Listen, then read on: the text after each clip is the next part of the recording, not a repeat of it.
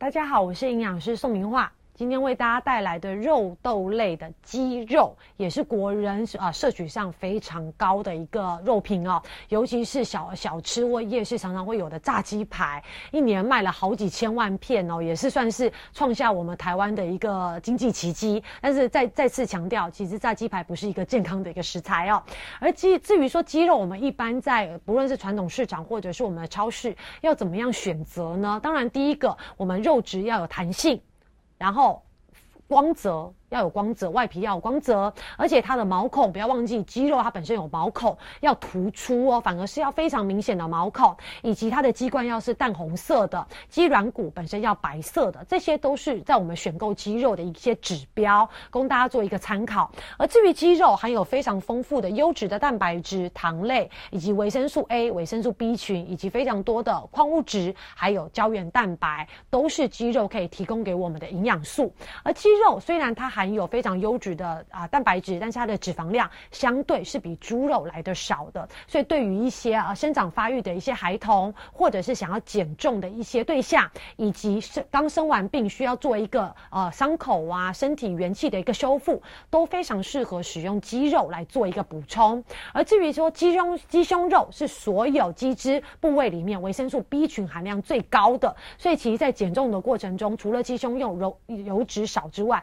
其实也也可以帮助我们在减重的过程中补充身体所需要的微量元素哦。鸡胸肉是非常好的，而且呢，在鸡腿肉的部分反而是铁质含量最丰富的，而且呢，鸡腿肉也算是鸡汁里面肉质比较软嫩的，所以针对一些长者牙口功能比较差的人呢，其实我们也可以利用鸡腿肉提供给他。蛋白质的一个选择哦，而至于说在鸡翅有这些皮的部分，则是胶原蛋白含量比较多的部分，所以你可以依照你身体的需求来选择鸡汁不同的部位做一个营养的补充。但是呢，鸡汤虽然是家家户户常常煮的汤品，却是比较容易刺激我们胃酸分泌的一个啊。汤品哦，这时候其实如果有一些呃火烧心、容易火烧心、胃食道逆流的人、胃溃疡，甚至有胆囊炎、胆结石的一些对象，你在摄取鸡汤的时候，最好频率要减少，每次摄取的量要要注意哦，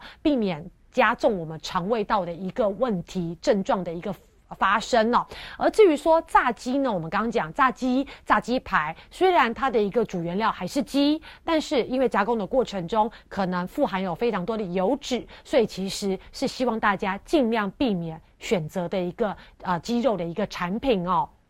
而至于说肌肉在选购上，除了我们刚刚讲的一些毛孔要突出、肌冠要粉红色之外，其实在购买的环境也是可以让大家做一个聪明的选择。第一个呢，我们记得一定肉品在选择上一定要符合 CAS 的认证，而且它的包装是要完整的。在运送的过程中要冷冻来维持这个肉品的一个新鲜度，而在贩售的环境呢，不论是柜子啊、砧板啊、刀品啊，一定要注意是不是卫生的。如果它的环境非常脏乱，其实基本上它的啊鸡汁的一个新鲜度也不会是太好哦。尤其是在传统的时候，其实在早期我们还可还看到菜市场有现屠屠宰这个鸡汁哦，其实现在已经啊这个已经被禁止了。所以如果你看到是现场屠宰的这种鸡汁，基本基本上是违法的，那当然这样子的摊贩，我们也是尽量不要去选择它的机制哦。所以其实我们在选购上，除了这些机制本身的一个外形、外观、外形以及呃。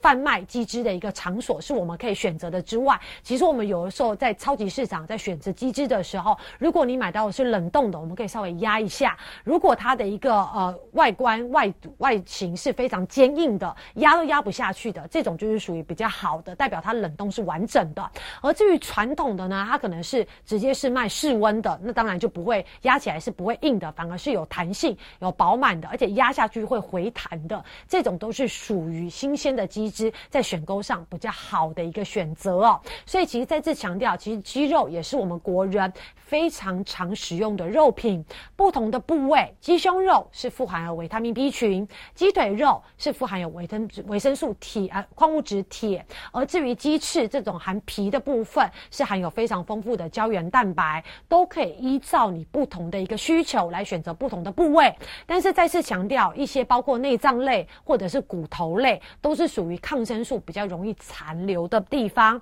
那当然，这些部位我们要尽量做一个避免。也希望大家在摄取肌肉的时候，是摄取到它的营养价值，而不是摄取到这些药物的残留，以免影响我们身体的一个伤害哦。